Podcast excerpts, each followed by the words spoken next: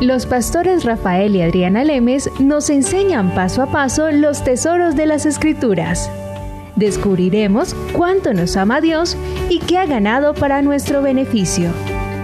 Este programa es patrocinado por nuestros amigos, miembros y socios de Iglesia Palabra Pura y Blaze Ministries International.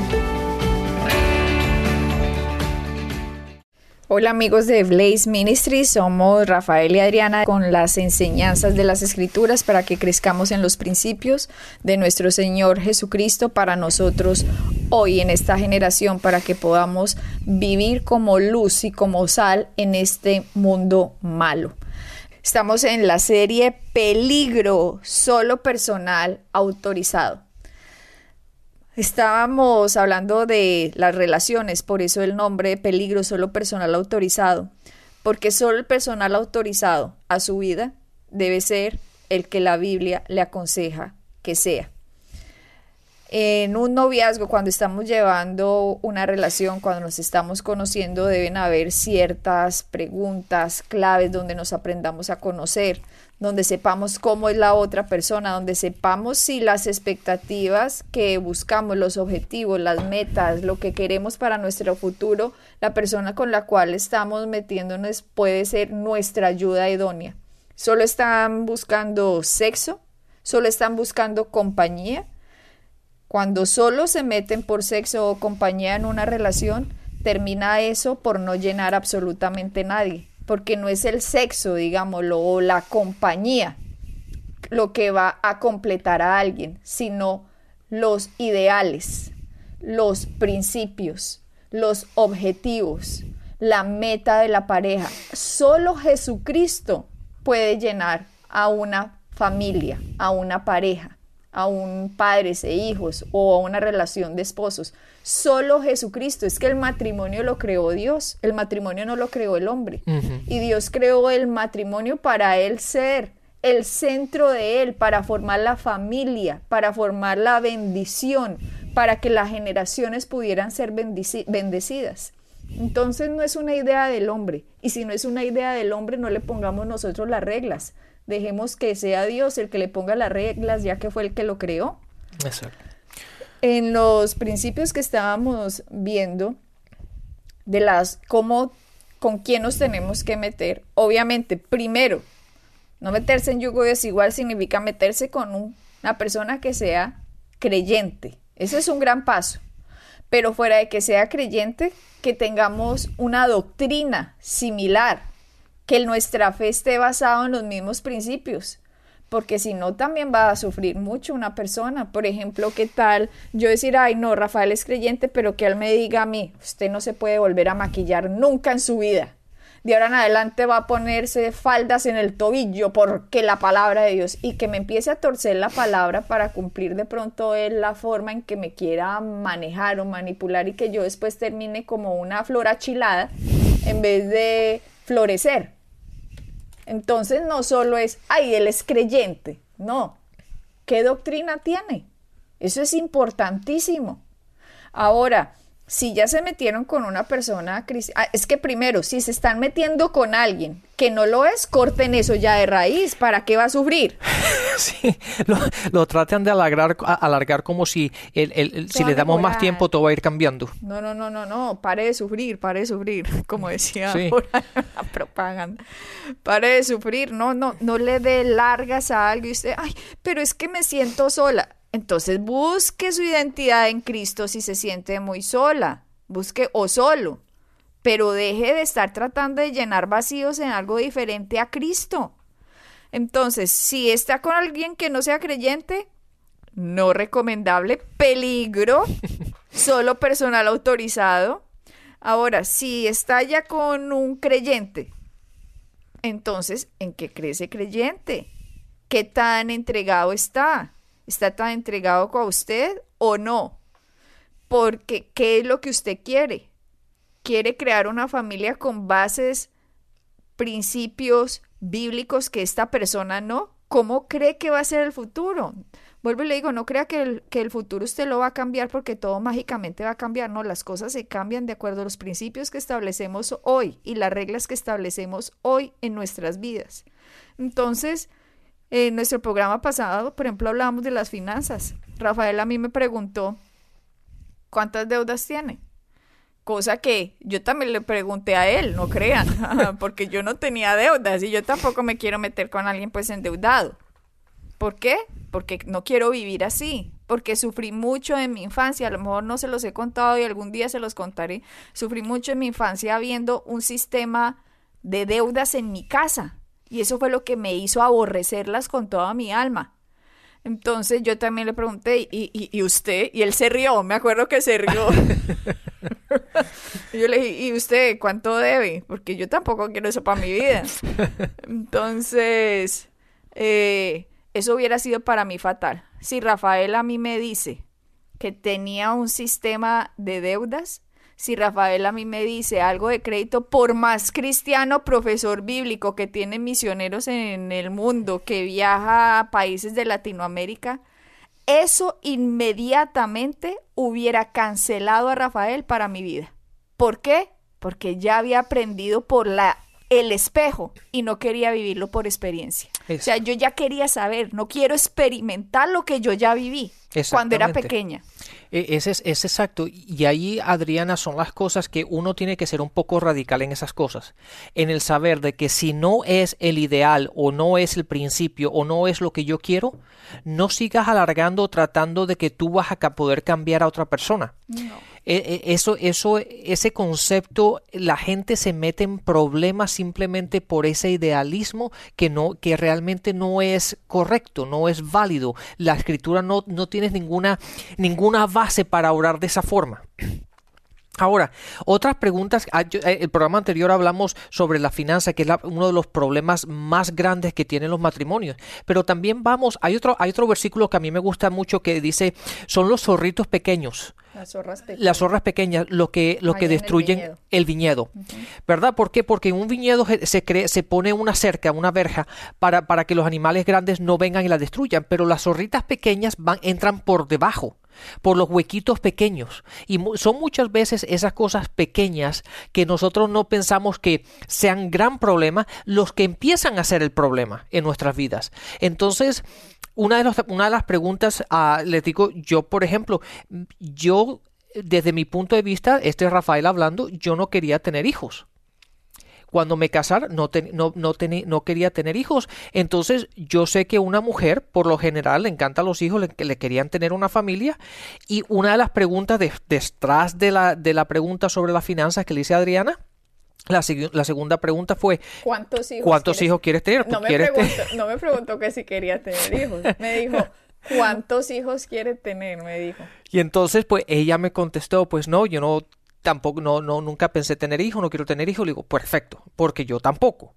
¿Me entiendes? Ah, Pero entonces... Yo le dije, no, Rafael, pues la... Y yo pensaba, no, porque, espere un momentico, porque yo pensaba, yo, ay, no puede ser, porque yo también, desde pequeña, no quería tener hijos. Qué cosa rara. ¿Por qué, Rafael? No sé, no sé, no sé. Si me preguntan por qué mi mamá o mis hermanos me dicen, ay, Adriana, sé, no sé por qué, pero era algo en que tal vez por cosas que vi o veía en otros o lo que sea, que yo pienso que alguien que tenga hijos deben ser muy buenos padres o si no, no se deben meter en esa tarea. Eh, yo pensaba exactamente igual y y, y también, perdón, también pensaba que si alguien se va a meter en esa tarea, la mamá debe estar pendiente de los niños, haciendo las tareas con los niños, el papá los tiene que llevar a fútbol, tienen que ir los dos a, las, a los colegios, no que solo vaya la mamá, sino que el papá esté involucrado tanto como la mamá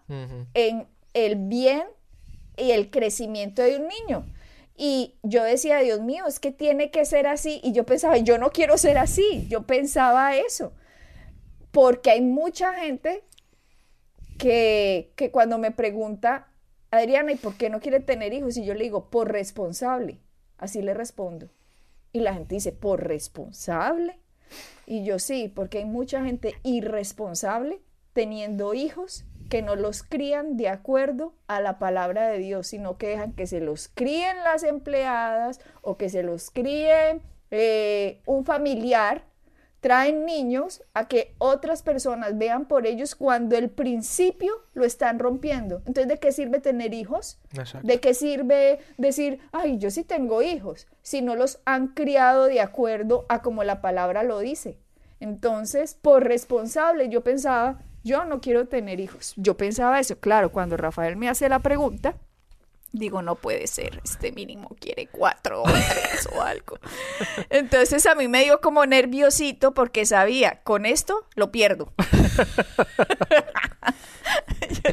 con esto lo voy a perder. Apenas le diga que, que no, ¿qué hombre en el planeta Tierra no va a querer? O sea, ninguno. Todos van a querer, pensaba yo. Pero tuve que ser honesta y ojalá la gente fuera honesta, Rafael. Ojalá la gente fuera honesta. Yo le dije así, yo le dije, pues la verdad, la verdad, la verdad, yo no quisiera tener hijos.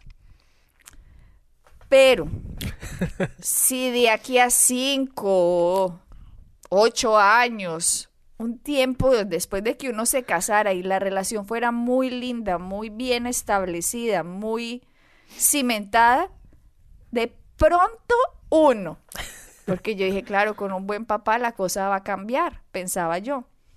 Cuando le dije así, Rafael descansó, porque él también tenía el miedito que yo le dijera tres, cuatro, algo así. Mm. Y él dijo, ay, yo tampoco, yo tampoco quiero tener hijos. Y eso fue un descanso para los dos. Exactamente, pero Adriana, date cuenta qué problema hubiese sido si yo te digo, no, yo no quiero tener hijos, pero tú, tu deseo toda la vida de mujer es ser madre. Y, y, el deseo que tú tienes de casarte es para tener una familia y tener cinco niños gritando por la casa. ¿Me entiendes? Entonces, entonces tú te nos casamos pensando que una vez en el matrimonio... voy a cambiar el pensamiento del otro. Sí, tú me vas a cambiar a mí y ya yo voy a querer tener hijos. Entonces ahí empieza el problema. ¿Por qué? Porque yo no quiero tener hijos, tú quieres tener hijos, entonces si yo no te doy los hijos, tú te sientes que no estás cumpliendo el llamado de madre que tú quieres tener, entonces tú no estás satisfecha, por lo tanto no, no, no, no te entregas a mí como debes entregarte como mujer porque te sientes que te sientes que no estás completa porque no has cumplido tu, tu, tu proceso de madre. ¿Me entiendes? Es una, es una cantidad de emociones y de situaciones que empiezan a pasar en el matrimonio que se pueden evitar si se hacen las preguntas que se pueden hacer. También, Adriana. Perdón, en una de las consejerías, eh, Rafael, a una pareja se le preguntó, eh, a la mujer, la mujer dijo que quería, cuando le preguntan que cuántos hijos tenía, quería tener, ella dijo, quiero tener cuatro. Entiendan que esta pareja se iba a casar, diga, como en un mes, ya, fecha de matrimonio, tarjetas, eh, listo, todo. Pero, ay, hagamos una consejería antes, o sea, algo ridículo porque no fue planeado.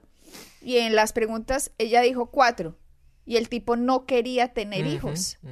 El tipo dice, ¿cuatro? Yo no quiero tener hijos. Y ella, ¿cómo así que no quiere tener hijos? No, pero ¿cómo así que cuatro? Es que yo no quiero. Y se armó un problema. Se armó un problema y un mes antes se disolvió los planes. Ya con tarjetas y, boda planeada. Sí, pero esta pareja nos vino a nosotros simplemente por me, me, preguntaron de hacer una consejería simplemente por para ellos sentirse bien entonces y fue justamente ya tenían todo planeado cuando vinieron directamente a mí o sea, me, vinieron a mí a hacerme a, la consejería y entonces yo le empiezo a hacer estas preguntas porque ya estamos hablando básicamente de un mes, no tenemos seis meses, ocho meses, tenemos un mes para resolver una cantidad de, de cositas, asegurarnos de que todo va a ir bien. Y en la primera sesión de que hablamos y saqué todas estas cosas, se acabó. ¿Por qué? Porque en el dos años que llevaban de, de, noviazgo, año y medio, el tiempo que llevaban, nunca se hicieron las preguntas que debían hacerse para enfrentarse a una vida juntos el resto de su vida. Increíble, pero cierto. Y así es. Entonces, y eh, de igual manera, Adriana, aunque quieran hijos, pero si el hombre quiere cuatro, la mujer quiere uno, o viceversa, es importante de que tengan, de que sepan a lo que se están enfrentando.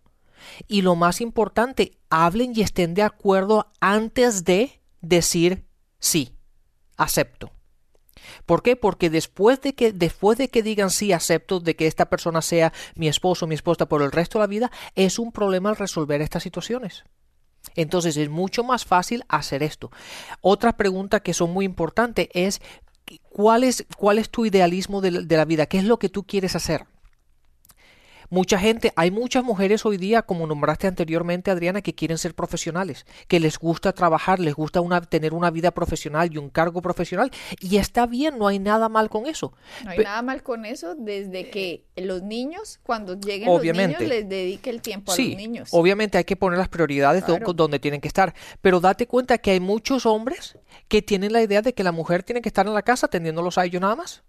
Entonces, y, si la mujer le gusta ser profesional y le gusta trabajar y le gusta tener su cargo y su, y su vida profesional, y el hombre lo que espera que en el momento que ella se, que, que se casen, que ella permanezca en la casa, ella se va a sentir desilusionada. Se va a sentir que es un fracaso en la vida, se va a sentir de que no está dando lo que Dios ha puesto en ella, que no está dando la contribución a la sociedad o al mundo o a la, o a la corporación que, que, que ella podría, podría dar. Y yo entiendo, yo entiendo en este caso, Rafael, eh, por ejemplo, una pareja en que ella quería trabajar, pero el hombre quería que estuviera en la casa. El acuerdo fue simplemente muy bueno. Ella estaba, iba a trabajar hasta que los niños llegaran y que mientras los niños estuvieran pequeños, ella se iba a encargar del crecimiento, de la educación, de la mamá, de ministrar al esposo, de atender al esposo, de ocuparse de las cosas de la casa, hasta que los niños estuvieran en una edad, adecuada, digámoslo, pues ya más grandecitos, para que ella pudiera reintegrarse a, las, a, a la vida profesional. Esos acuerdos se pueden hacer, pero cuando ella le dice, no, yo quiero seguir trabajando, primero que todo, a mí me parece que está desobedeciendo si se quiere poner a tener hijos, digámoslo así, si el marido es el proveedor. Desobedeciendo que a qué otra persona le críe el niño. Es que no se pongan a tener hijos si es otro el que les va a criar los hijos, porque el llamado de la familia es para que los principios se pongan dentro de la familia y esa es la labor de los papás, no de la iglesia ni de la escuela ni de la universidad, ni del colegio. Son los padres los encargados de transmitir la palabra a los hijos. Vuelvo y les digo, no la escuela. Le están dejando los padres a las escuelas la educación de los hijos y en las escuelas no les van a enseñar quién es Dios, quién es Jesucristo. Así que es necesario también ver cuáles son las prioridades como tú decías, lo de, la, lo de las mujeres, si ella quiere trabajar, muy bien, pero si usted quiere trabajar como mujer y el hombre está de acuerdo, perfecto. Pero si usted quiere trabajar y el hombre con el que usted se va a meter le dice que no, que tiene que ser ama de casa, pues usted va a estar frustrada. Entonces, ¿para qué siguen esa relación? Así es, Adriana. Y, para que la gente se dé cuenta, porque hay mucha gente que a veces no piensa en estos detalles. Conozco otra pareja que tiene, que se creó una gran, un gran problema en el primer año del matrimonio. Cuando a ella le encantaba viajar, pero a él no le gustaba salir de la casa. Entonces ella esperaba que en las vacaciones viajaran, pero a él no le gustaba subirse a un avión porque le daba miedo, le daba temor, le, daba lo que sea, y él nunca encontraba la necesidad de ir a ninguna parte. Nunca salir del pueblo. Nunca salir de la ciudad, del pueblo donde vivía. Entonces ella quería viajar y quería tener, quería conocer y quería conocer otras culturas y otros países. Y él, y se creó un problema en el matrimonio porque él no le encontraba la necesidad o el propósito y ella sí. De hecho, le respondió él a ella, a mí no se me ha perdido nada fuera de este pueblo, por lo tanto no, tengo, que salir. Exactamente. Y ella, pero, pero, pero, pero, pero, yo quisiera, aunque sea ir al mar, ¿no?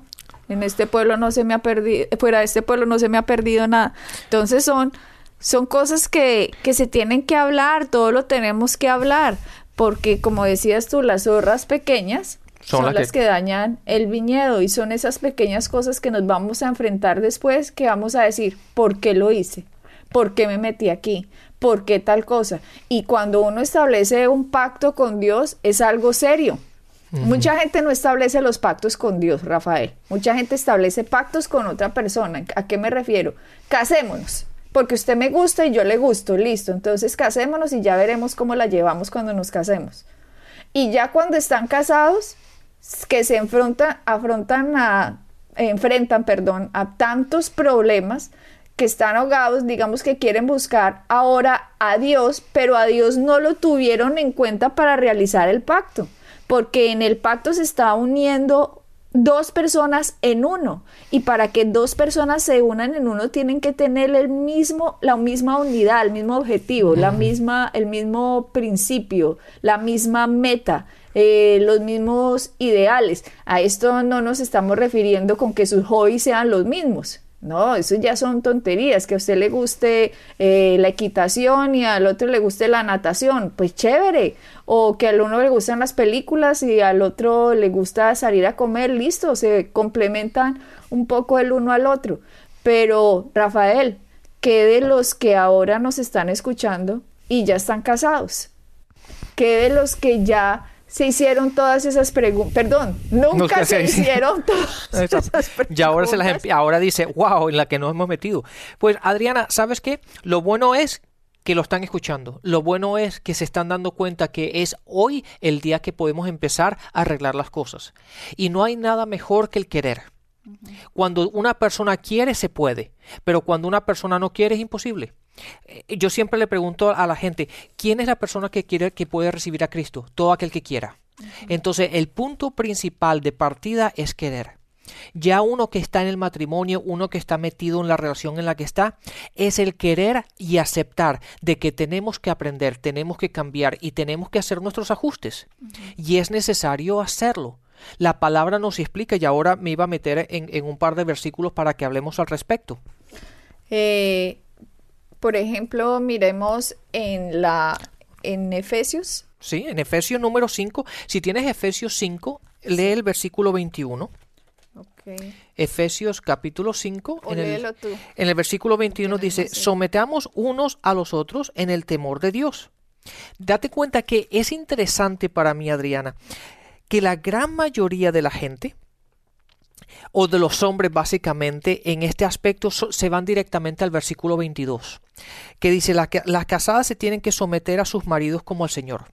Entonces el hombre generalmente utiliza este versículo diciendo que la mujer se tiene que someter a lo que el hombre quiera. Pero el versículo anterior dice, sometaos unos a otros, o someteos unos a otros en el temor de Dios. El sometimiento tiene que ser el uno para el otro. Date cuenta que en, los programas anteriores dije, algo, algo que simplemente lo mencioné y lo pasé por encima. Pero los problemas que estamos, los tres problemas principales del, dinero, de la, de la, conversación o la comunicación y la parte, la parte eh, física del matrimonio, se radican en, unas, en una raíz, en un solo punto, que de ahí sale todo, y es el egoísmo. El egoísmo es lo que, lo que crea el, el gran problema. Cuando una persona es, siempre quiere establecer sus derechos por encima de los, de los derechos de la otra persona. O sea, usted está para hacerme a mí feliz. Eso es ser egoísta. Creer que el otro está para hacernos felices. Vuelvo y les digo, nuestra felicidad se encuentra en, Cristo y tenemos que estar felices con Cristo, en Cristo, por Cristo. Nuestra felicidad no puede depender de alguien. Y la otra no está para hacerme feliz, sino que para que vivamos en lo que la palabra nos dice, así nos complementamos y yo estoy para servir al otro y el otro está para servirme a mí. Imagínate, cambia completamente la ecuación. Cuando uno cree que el otro está para el otro está para hacerme feliz, no. Usted está para servir a esa persona. Así es que usted se tiene que meter. Yo tengo que servir a Rafael. Yo tengo que ministrar a Rafael. Yo tengo que velar porque él esté bien. Yo tengo que velar por cuidar su, eh, su bolsillo. Tengo que cuidar por velar su integridad. Tengo que velar por respetarlo. Tengo que velar porque él se sienta amado por mí. Por eso yo tengo que velar, pero si yo me meto con Rafael pensando, Rafael me tiene que respetar, me tiene que dar plata, me tiene que cuidar, me tiene que hacer eso, no, me metí mal, Me metí mal porque él no está para hacerme feliz a mí, yo estoy para servirlo a él.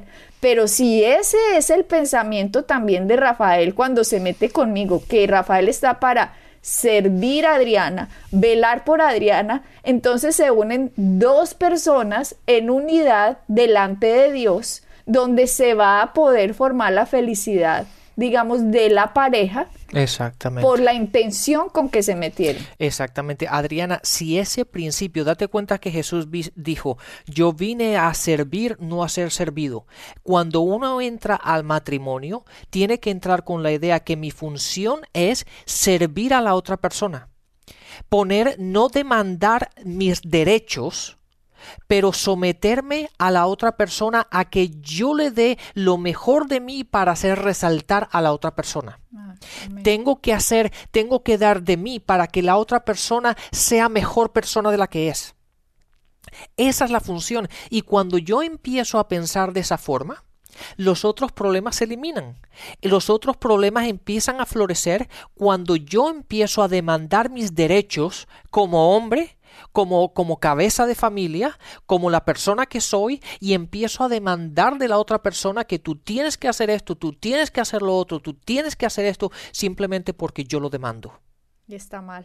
Y es ahí donde empiezan los problemas. Entonces, la entrada principal es no nos vayamos a los otros versículos del 21 al 26 cuando no hemos, no hemos arreglado el versículo 21. Y el versículo 21 dice, nos tenemos que someter unos a otros en el temor de Dios. Wow, Rafael, yo creo que eso no lo ha visto casi nadie. Claro, porque directamente te saltan al 22. Sí, y le dice el hombre a la mujer, usted se tiene que someter a mí, vea la palabra. Sí, y qué pasó con el 21 de someteos unos a otros y someter uno a otro es yo velar por su bienestar, usted velar por el mío. Sí, pero date cuenta, y aunque vayamos al 22, Adriana, la última parte del versículo nunca la dicen. Dice, la casada está sujeta a sus propios a sus propios maridos como al Señor.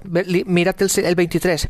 Porque el marido es la cabeza de la mujer, así como Cristo es la cabeza de la iglesia, la cual dio su cuerpo y es, el y es, su cuerpo y es, y es el salvador. Date cuenta que el hombre, la mujer se tiene que someter al hombre de la manera como se somete a Cristo. Y de la misma manera el, el hombre a la mujer. Es algo que se tiene que hacer mutuamente. No es algo que el hombre simplemente demanda. O sea, Rafael, aquí la palabra nos está enseñando en Efesios 5:21 algo que nunca las, las personas en el mundo cristiano habían meditado, porque siempre se van al 22. Y el 21 dice, son maeteos unos a otros en el temor de Dios. Yo estoy sometida a Rafael, Rafael está sometido, digámoslo a mí, sometido a qué? A, a amar, a respetar, a cuidar y velar por el otro. Así es. Cuando nuestra función entra así, estamos bien. Cuando yo creo que la palabra lo que está diciendo es, usted me tiene que dar y que la otra persona diga, y usted me tiene que dar a mí, empezó mal. Esto no se trata de lo que usted me tiene que dar, esto se trata de lo que yo debo darte. Exactamente. Nunca tenemos que establecer nuestros derechos, siempre tenemos que someternos a la otra persona. Y cuando lo hacemos de esa forma, como nos sometemos a Cristo, el matrimonio sí es un jardín de rosas. Así que bendiciones y hasta la próxima. Bendiciones.